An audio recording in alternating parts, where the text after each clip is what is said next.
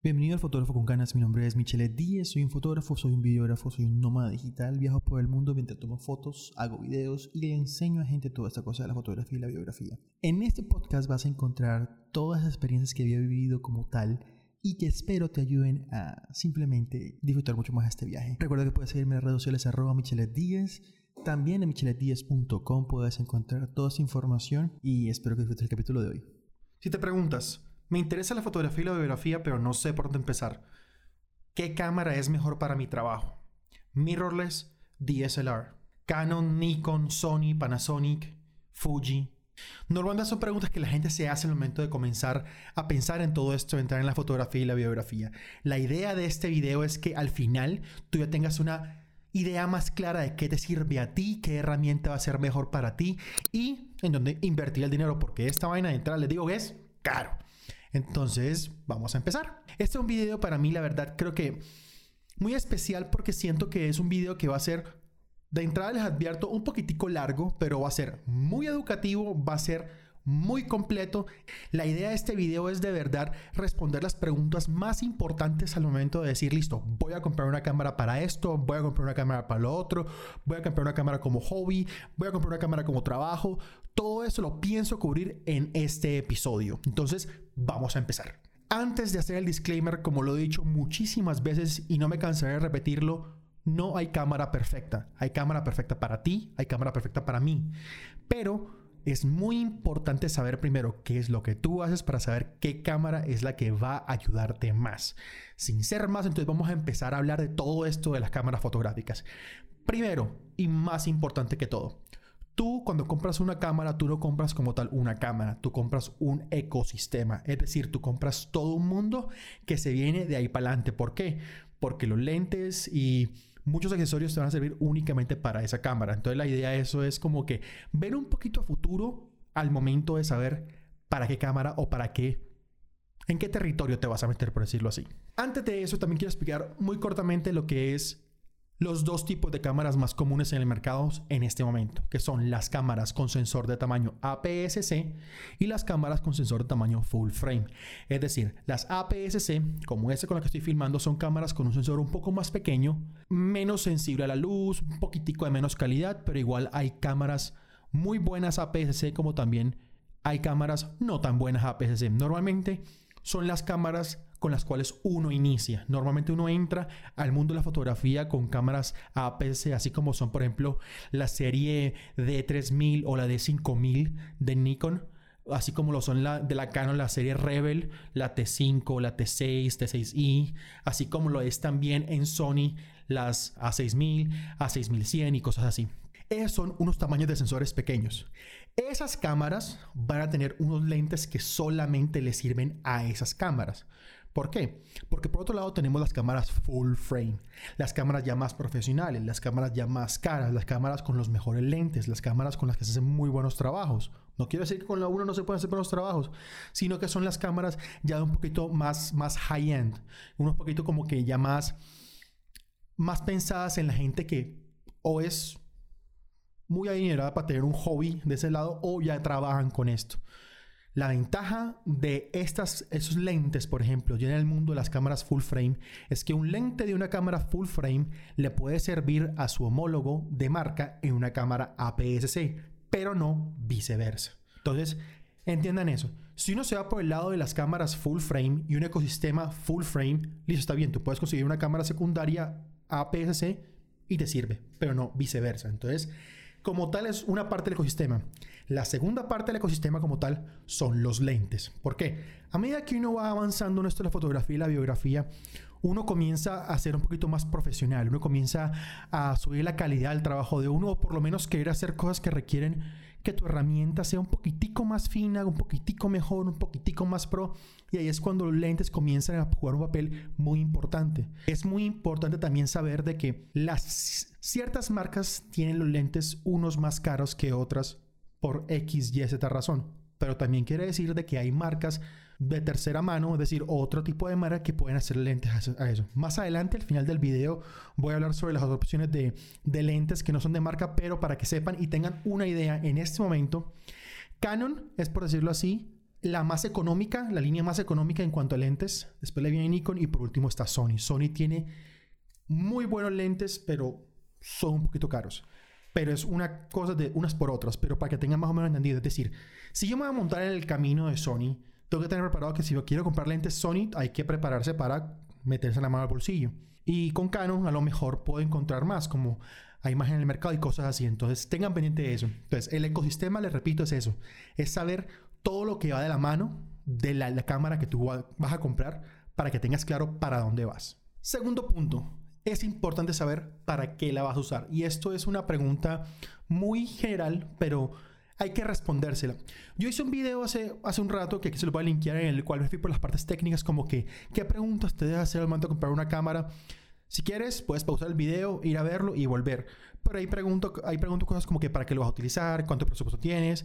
Me fui muy técnico y di opciones muy generales. Aquí al final del video me voy a ir marca por marca y les voy a decir, esta marca es buena para esto, esta marca es buena si tienes este presupuesto, esta marca es buena para lo otro. Si no tienes paciencia, abajo en la descripción te puedo decir, yo me voy a ir marca por marca, Canon, Nikon, Sony, todo eso, en las cuales les voy a decir cuáles son las fortalezas, cuáles son las cosas no tan buenas, para que ustedes tengan ya una idea mucho mejor.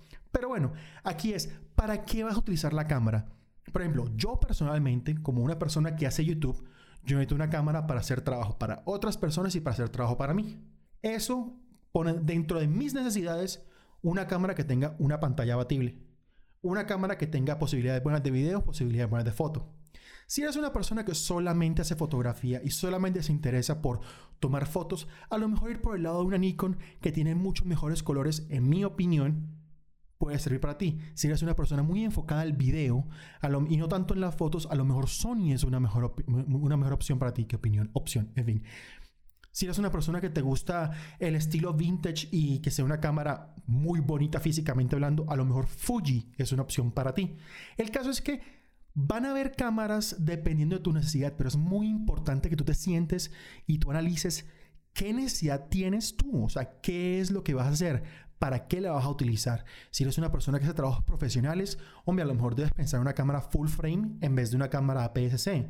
Si eres una persona que va a hacer eh, muchos trabajos de acción, hombre, a lo mejor irse por el lado de una GoPro puede ser más fácil. Si eres una persona que se va a hacer vainas muy cinematográficas, a lo mejor olvidarse de todas estas cámaras, las DSLRs que tienen foto y video e irse por tal vez por una Blackmagic, pero hay que hacer enfoque manual. Entonces hay muchas preguntas que se tienen que hacer y siempre van a ayudarte a ser un mejor fotógrafo, un mejor biógrafo siempre y cuando tengas claro para qué lo vas a utilizar. Personalmente, si me dicen en este momento, Michelet, ¿Qué cámara puedes utilizar en este momento que te ayude a hacer todo? Yo te digo, una Canon EOS R. Y porque la tengo súper claro de que yo no necesito los 120 frames por segundo que me da Sony, o no necesito los colores que me da Nikon para fotos. Me conformo porque Canon es como que dice un jack of all trades, es decir, hago de todo un poquito, no soy especialista en nada. Entonces, esas son unas por otras. Entonces, siempre pregúntense de verdad, ¿para qué voy a utilizar esta cámara? Para para mí, para hacer trabajos a otros, yo nunca le pienso hablar a la cámara, entonces no necesito la pantalla abatible. Son preguntas que hay que hacerse, pero son preguntas que nunca nadie como que, ah, no, esta cámara es la que tiene mejor reviews, pero ¿te sirve a ti? Entonces, pensar muy importantemente en eso. Un tercer tema que a mí me gusta mucho que es, ¿es una cámara nueva o es una cámara vieja? Muchas veces hay cámaras que son, por decirlo así, muy inmortales. Es decir, tú te puedes conseguir una 5D Mark II, que es una cámara que tiene cierta cantidad de años, pero es una cámara genial, buenísima, un tanque de guerra, toda la vaina, pero a lo mejor no tiene tan buen autoenfoque como lo puede tener una Canon M6 Mark II, que es una cámara nueva APS-C. Entonces, cuando tú vas a pensar en comprar una cámara nueva o usada, tú tienes que pensar, listo, esta cámara, aunque es vieja, tiene la tecnología suficiente para hacer lo que yo quiero. Por ejemplo, Personalmente hablando, la cámara más nueva de Panasonic es en full frame la Canon S1H. De hecho, para que se rían, es de las pocas cámaras que Netflix admite para poder submitir, o sea, para poder, como dice, vender un documental o vender una película a Netflix. O sea, decir, oh, la calidad es súper buena. ¿Pero por qué? Porque la calidad es buena, el formato es bueno, pero es para gente que trabaja autofocus manual. Yo personalmente, como yo soy una persona que soy una persona, un one man army, yo trabajo solo, yo hago videos yo solo, yo dependo de un muy buen autofocus.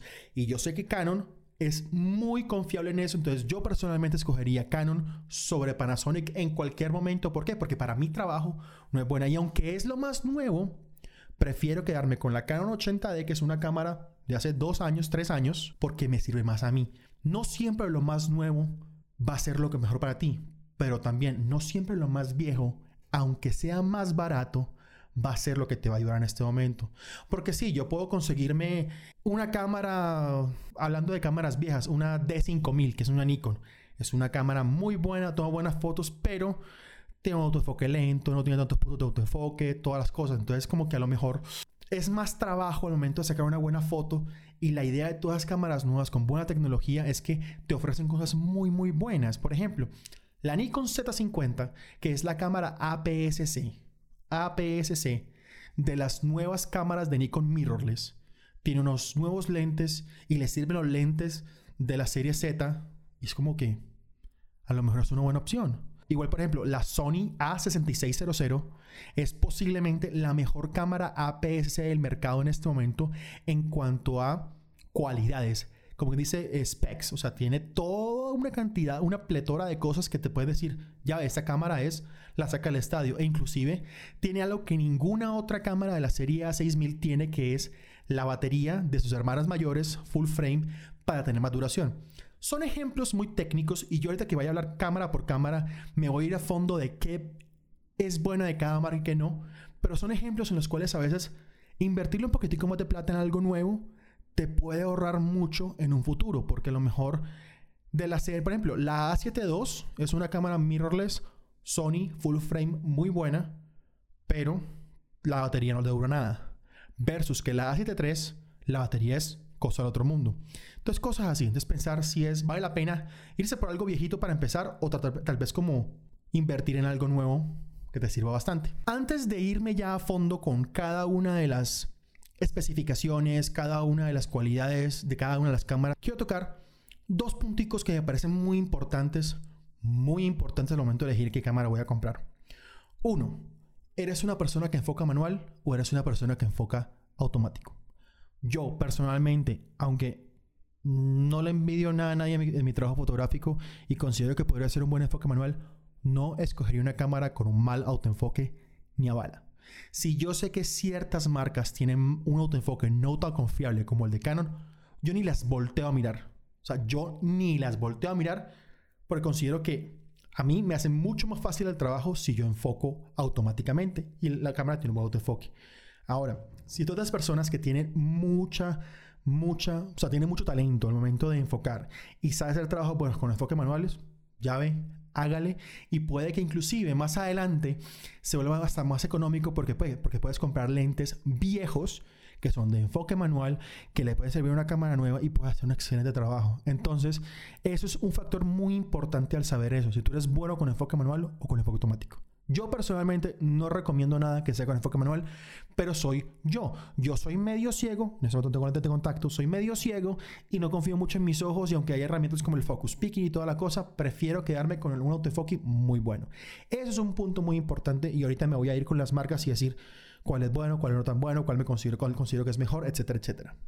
Y por último, un punto extra también es pensar de que sea cual sea la marca, tú vas a tener acceso a muy buenos lentes de otras marcas. Hay tres marcas que personalmente considero que son muy buenas. El papá de los pollitos de los lentes, de, según de, de otra marca, son, es Sigma. Es posiblemente que tiene mejores lentes en el mercado, en mi opinión. Le sigue Tamron que es una muy buena marca. Tamron, de hecho, acaba de sacar lentes muy buenos para Sony. Y está Rockinon. Rockinon es una marca de lentes cinematográficos muy buenos, pero son de enfoque manual. Las tres marcas como tales. Entonces, pensar de que uno a lo mejor puede hacer con esas tres, con tres marcas de lentes o con lentes manuales muy viejos, te ayudan a elegir como que listo. O sea, a lo mejor no me importa tanto qué cámara le meto, plata, tiempo, a qué cámara, le dedico, sino también ir por, por el lado de lentes. Entonces, ya acá terminamos como un cubrimiento básico de toda esta parte de las cámaras, de toda esta parte de los factores importantes que hay que tener en cuenta como tal para elegir una cámara. Entonces ahora sí vamos a darle de tal, tal, tal, cuáles son las cámaras que yo recomendaría de cada marca y por qué. Aclaro lo siguiente, el orden en el que voy a decir las cosas en el, siguiente, pues la siguiente parte de la, del video no es un orden como tal de cuál es mejor y cuál es peor. Otra cosa que quiero aclarar, yo personalmente, yo personalmente soy muy amante de Canon, pero por simple y llanamente el hecho de que tiene la mayoría de las cámaras una pantalla abatible para poderme ver y aparte porque tiene un autoenfoque, un autoenfoque muy bueno. Pero también les voy a decir las cosas que Canon no tiene muy buenas que tiene otras marcas. Entonces, para que sepan como tal para dónde voy. Voy a hablar primero de la primera marca que a mí me cautivó, que fue la marca que yo conocí, que fue Nikon. Nikon fue la primera, o Nikon, como quieran llamar, son, yo a veces confundo palabras en inglés con español, sorry pues. Nikon fue la primera cámara que yo, que yo tuve como tal, en la cual comencé con todo esto de la fotografía. Mucho de mi trabajo al principio fue con Nikon. Em, fue con una D5200. Posiblemente Nikon te da la mejor posibilidad de tener una excelentísima cámara de fotografía, excelentísima cámara de fotografía al momento de empezar. ¿Por qué? Porque puedes con una 5200, una 5300, que son cámaras relativamente baratas y con un 50 1.8 o un 35 1.8 son lentes, hacer trabajos excelentísimos, hacer trabajos pagos, poder tener un retorno de inversión y todo eso. Conozco fotógrafos. Eh, tengo un amigo que se llama Juan Segram, es un llave de Barranquilla que tiene dos lentes nomás, 35 y 50 milímetros, 1.8 y hace un trabajo excelentísimo. Y es un equipo económico. Ya todo después viene la parte de que tú le dediques a hacer mejor la fotografía. ¿Qué pasa con Nikon? A mí me parece que tiene un pésimo, pésimo autoenfoque. Aclaro, en esa serie, o sea, en todas las cámaras antes de las mirrorless, Nikon tenía muy buenos colores, pero tenía un muy mal autoenfoque. Y como lo he dicho yo últimamente, y como siempre lo digo, el autoenfoque de las cosas que mucha gente debería apuntarle. ¿Qué pasó ahora con la serie Z? La serie Z, es decir, las nuevas cámaras de ellos mirrorless, tanto en el ámbito de las full frame, la Z6 y la Z7, como en la parte de APS-C, la Z50, son cámaras que tienen muy buenas opciones de video, tienen muy buenas especificaciones, muy buen autoenfoque, pero son cámaras nuevas y son cámaras relativamente un poco caras.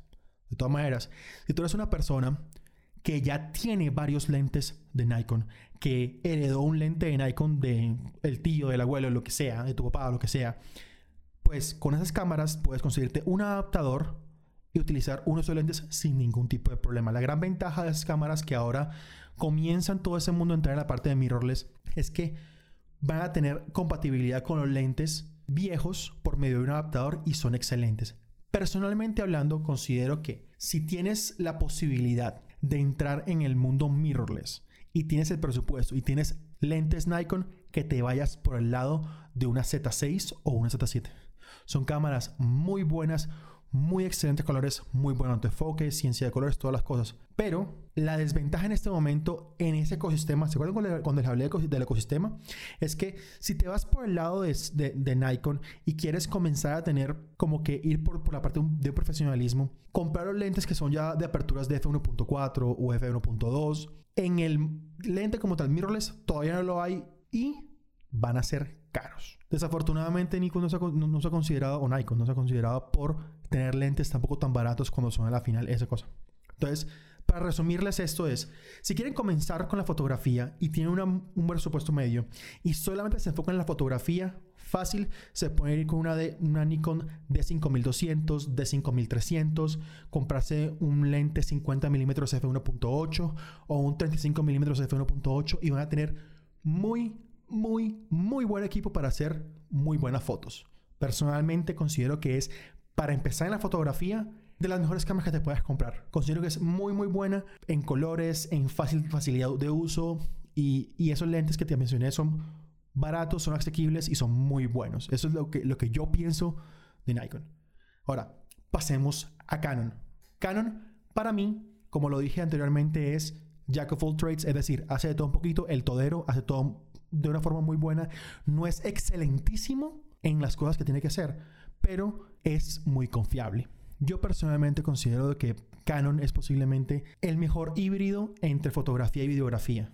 De las tres marcas principales que son Nikon, Sony y Canon. Canon yéndose por el lado de la fotografía y videografía, Nikon yéndose por el lado solamente de la fotografía y Sony yéndose por el lado solamente del video. No quiere decir que con Nikon no puedes hacer videos o que con Sony no puedes hacer fotos, no, pero Canon es la posibilidad de hacer bien y si tú eres bueno, hacer las cosas muy bien de ambos lados. ¿Cuál es la ventaja grandísima que ha tenido Canon sobre las demás cámaras, en mi opinión, es que siempre ha tenido un autoenfoque muy confiable. Nosotros, los humanos, a veces no vemos muy bien. El autoenfoque que ha sacado Canon es de verdad posiblemente lo que llama el Dual Pixel Autofocus.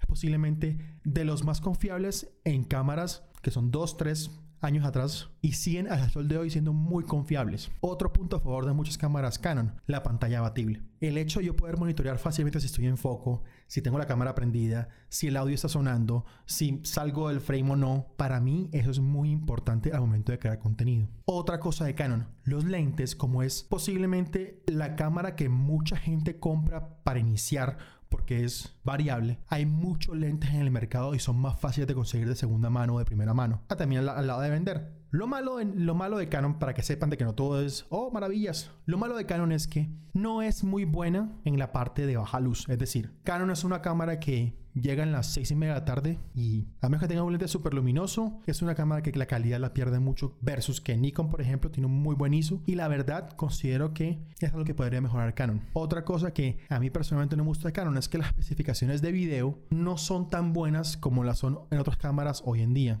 Por ejemplo, a todos los que hacemos videos de YouTube nos, gustaría tener 120 frames por segundo. Es una cosa bacana, puedes jugar con eso, pero ninguna cámara de Canon, a menos que sea de las profesionales, la tiene. Y la mala es que, por ejemplo, las nuevas, la 90D y la M6, sí, tienen 120, 120 frames por segundo, pero no enfocan manualmente, automáticamente no tienen audio. Entonces, como que han limitado mucho las especificaciones de la línea de Canon para dejar como que especificaciones Pro a las cámaras Pro. Entonces uno queda como, eso ha sido lo malo de Canon.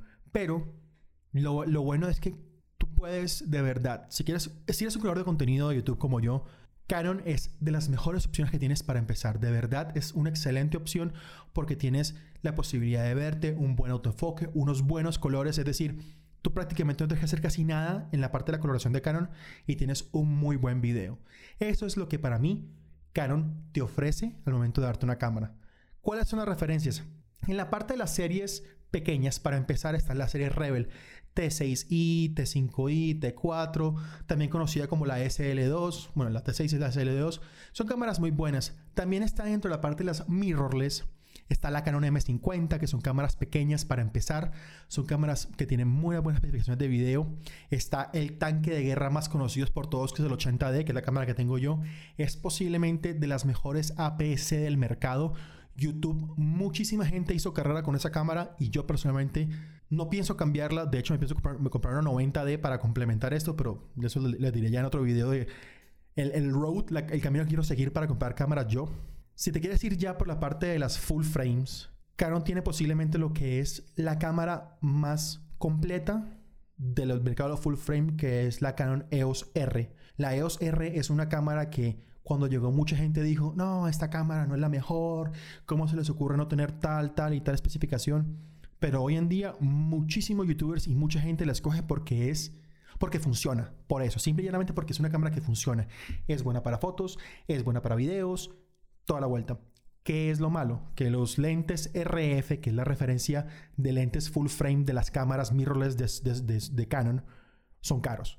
Pero como igual que con, igual que con, Nikon, tú puedes comprarte un adaptador y los lentes viejos te pueden servir en la, EOS R. Entonces, problema solucionado.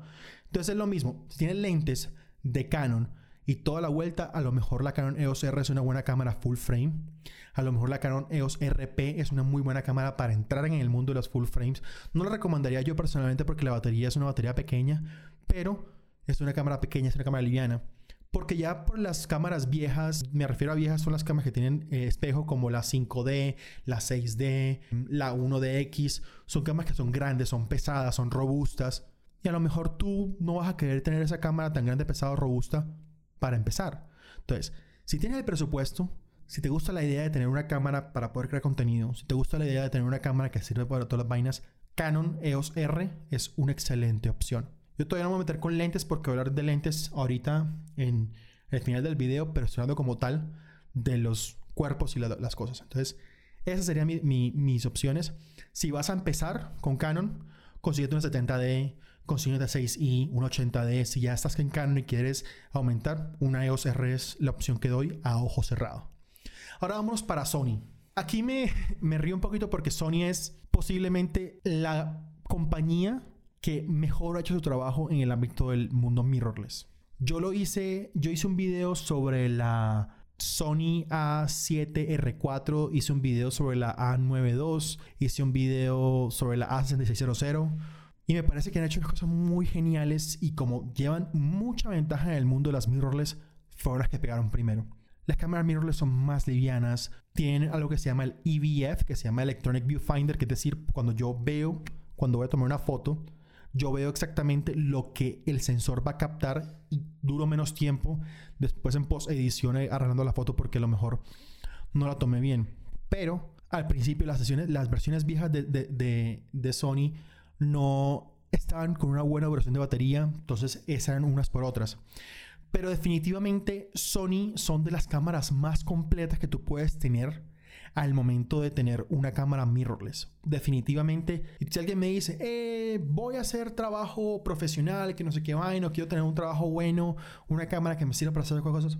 Si no te vas a filmar tú, o sea, así decir, si tú no necesitas verte que se en el encuadre, una A7 III, que es una cámara de 2 mil dólares, es posiblemente la mejor opción que tú puedes tener en este momento, junto con la línea de los, de, los lentes Tamron.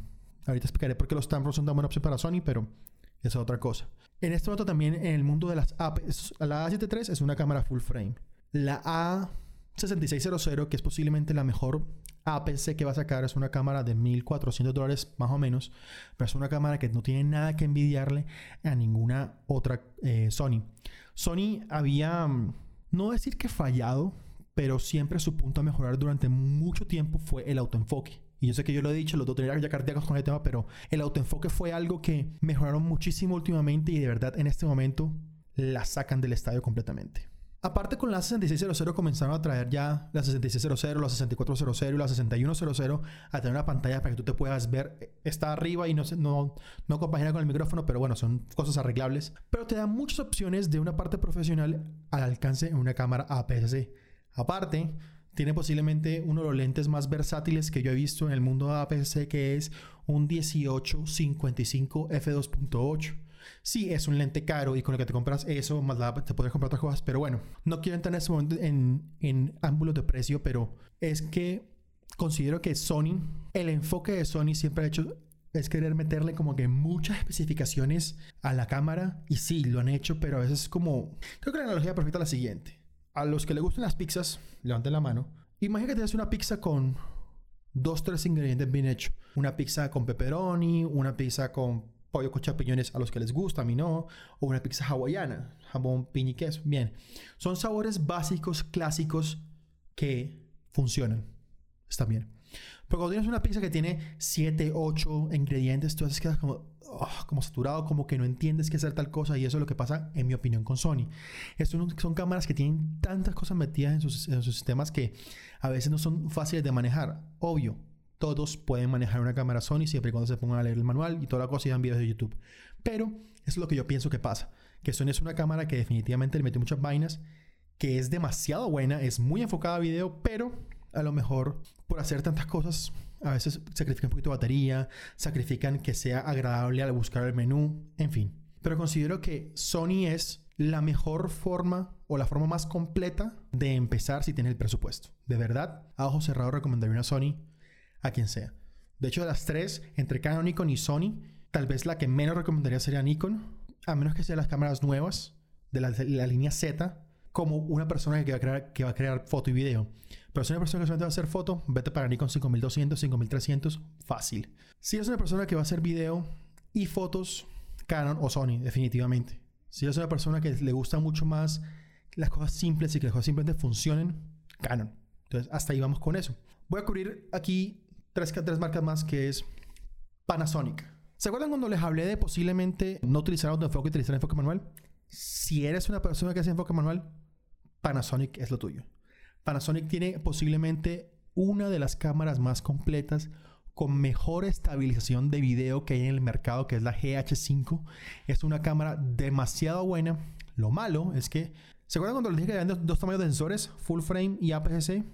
Aquí va a estar el micro 3 cuartos. Es un sensor muy pequeño, no funciona por encima de ISO 800, pero unas por otras. Es una cámara muy completa al momento de hacer filmación puede tomar buenas fotos y toda la vuelta. Entonces, no me voy a ir mucho más en Panasonic porque considero que esa es como que la finalidad grande que tiene Panasonic, que es ser muy buena cámara de video, ser una excelentísima cámara de video. De hecho, mucha gente recomienda como cámara de filmación para muchos trabajos la GH5, siempre y cuando sean de enfoque manual. Eso es látigo como tal como. ¿Y por qué no me quedé mucho en Panasonic? Porque la verdad, eso es considero que lo único bueno que tiene Panasonic. De resto, no. bueno, mentiras. A menos que te has por el lado de las full frame. Las full frame, como te le dije, ya hicieron dos cámaras, la S1 y la S1H. Y la gran ventaja de esas cámaras, y junto con las otras dos cámaras que voy a hacer, las otras dos marcas que voy a seguir enseguida, que son Leica y Sigma, es que esas tres marcas, Panasonic, Leica y Sigma, sí, Sigma, la compañía que hace los lentes, ahora va a ser una cámara y tiene una cosa que se llama la alianza de las monturas L, L Mount Alliance, sí, es correcto. Es decir, que tú puedes comprar un lente y colocárselo a cualquiera de las tres cámaras, versus que en las otras tres marcas, Canon, Nikon y Sony, a menos que tengas unos adaptadores especiales, no vas a poder utilizarlos entre cámaras. Entonces eso es muy, muy, muy interesante del lado del Panasonic con la línea S, las cámaras full frame. Son caritas, son cámaras de 4 mil dólares más o menos, solamente el cuerpo. Entonces, los informo un poquito, pero a lo mejor está fuera del, del, scope de muchas personas. Pero tienen también la buena estabilización, tienen buenos colores, toda la vuelta, pero, ajá, unas por otras. Leica, Leica, oh, Leica. Leica es posiblemente esa marca tradicional, buena, confiable, cara, pero como lo dije, o sea, simplemente funciona. Es como, por ejemplo, si tú te vas a comprar, no sé, creo que la referencia más clara a Leica podría ser un Rolls Royce. ¿Ok? Todo como así. Tú puedes tener BMW, tú puedes tener un Mercedes, tú puedes tener un Audi, Canon, Nikon, Sony. Digamos que esos tres son las referencias. Rolls Royce es Rolls Royce. Tiene una, una, buena calidad de sensor, tiene un excelente lente, toda la cosa, y también es parte de la Elk Mount Alliance, es decir, tiene la posibilidad de utilizar lentes muy buenas en esa. La SL2, creo que es la última cámara que sacaron full frame, es una cosa de locos. Y son cámaras que están diseñadas para, considero yo que estas personas que de verdad tienen poder adquisitivo y quieren algo de mucha calidad salido de la cámara. Todas las otras marcas que he hablado, tanto Nikon como Sony como Canon, posiblemente les toca hacer mucho trabajo extra al momento de tener ya que editar algo, sea en video, sea en foto. Entonces eso es lo que yo considero que es más o menos la referencia mejor que puedo hacer de Leica. Sigma, de hecho, saqué el jueves un video sobre la Sigma FP, que es la cámara full frame que acaba de sacar Sigma. Es posiblemente algo que cogió de sorpresa a mucha gente. Y te da la opción de tener una cámara que es de su propia empresa. Es pequeña, es compacta, es, es liviana, tiene muy buena calidad, tiene adaptaciones casi infinitas porque es una cámara muy modular. Entonces es posiblemente algo que mucha gente quiera echarle un ojo ya a un nivel más profesional. Y yo sé que a lo mejor me fui un poquito lejos de toda la parte de qué cámara debo comprar al principio, pero quiero que todos ustedes queden informados más o menos como qué es lo que hay en el mercado en este momento que pueda ayudar. Sigma, como lo dije ahorita, también está como la cámara que tiene parte del Mount Alliance, es decir, los lentes nativos para Sigma pueden servirle a Leica, pueden servirle también a Panasonic. Entonces, es unas, otras, unas por otras. Y por último, me voy a ir con Fuji. ¿Por qué la dejé por último? Porque considero que es posiblemente una cámara muy especial en el sentido de que tiene cosas muy parecidas a Canon. Considero que tiene ciertas cosas mejores que Canon, pero no tiene tantos lentes. O sea, los lentes que tiene Fuji, al ser una cámara micro 3 cuartos, es, la hacen una cámara para un público muy específico. Fuji tiene una cosa que me parece a mí demasiado genial, que es los colores. Personalmente hablando, considero que los colores de Fuji se dan la mano con los colores de Canon. Considero que la textura que te da la fotografía, que te da la videografía Fuji es demasiado buena. Cámaras como la XT30 son cámaras que definitivamente tú dices, esta cámara es muy buena, pero si no, el problema es que con la que te vale una X30, puedes comprarte otra cámara que en mi opinión es mejor. Pero si tú quieres una cámara que de verdad se ve bacana, porque las Fuji son cámaras muy bonitas, a lo mejor ese es por el lado por el cual deberías ir. Y yo creo que hasta acá voy a dejar el video. es un video, sé que fue un video muy largo y de verdad si llegué hasta acá, espero que hayas solucionado varias de tus dudas. Espero no haberte creado más dudas, pero si las tienes de verdad, comenta en los comentarios, valga la redundancia, que yo siempre, siempre, siempre respondo absolutamente todos los comentarios. Si tienes un punto de vista muy diferente al mío, de verdad me gusta hablar con la gente y, y comenzar a, nutrirme, porque yo no me las sé todas. Yo les hablo sobre mi experiencia, sobre lo que he averiguado, sobre lo que he visto, sobre lo que he leído, sobre lo que he adquirido. O sea, yo soy, yo trato de recopilar toda la información que puedo y se la doy a ustedes para que tengan acceso a toda esta parte. Entonces, espero que de verdad hayan disfrutado este video, que de verdad los haya ayudado a solucionar sus dudas. Si te gustó el video, dale like. Si no te gustó, dale dislike. Y dime en los comentarios por qué. Si no te has suscrito al canal, te invito a que lo hagas, me ayuda bastante y activa notificaciones. Y por último, si crees que este video le puede ayudar a alguien a solucionar sus dudas de fotografía, no dudes en compartírselo, de verdad, esto me ayuda bastante. No te olvides seguirme en mis redes sociales, arroba michelet10, tanto en Twitter como en Instagram. Si quieres escuchar parte de los podcasts, allá abajo en la descripción están. Visita mi página web, michelet10.com. Ahí tengo unos presets gratis seleccionados por mí que te los regalo simplemente llegar a la página. Y hasta acá dejamos el día de hoy. Espero que nos vemos la próxima. Bueno, muchas gracias por llegar hasta acá. Espero que hayas disfrutado del podcast. Recuerda la calificación. Me ayuda bastante. Si puedes compartirlo, me ayuda mucho más. Recuerda seguir mis redes sociales, arroba michelet10, visitar mi página web, michelet10.com y nos vemos dentro de 15 días. Chao.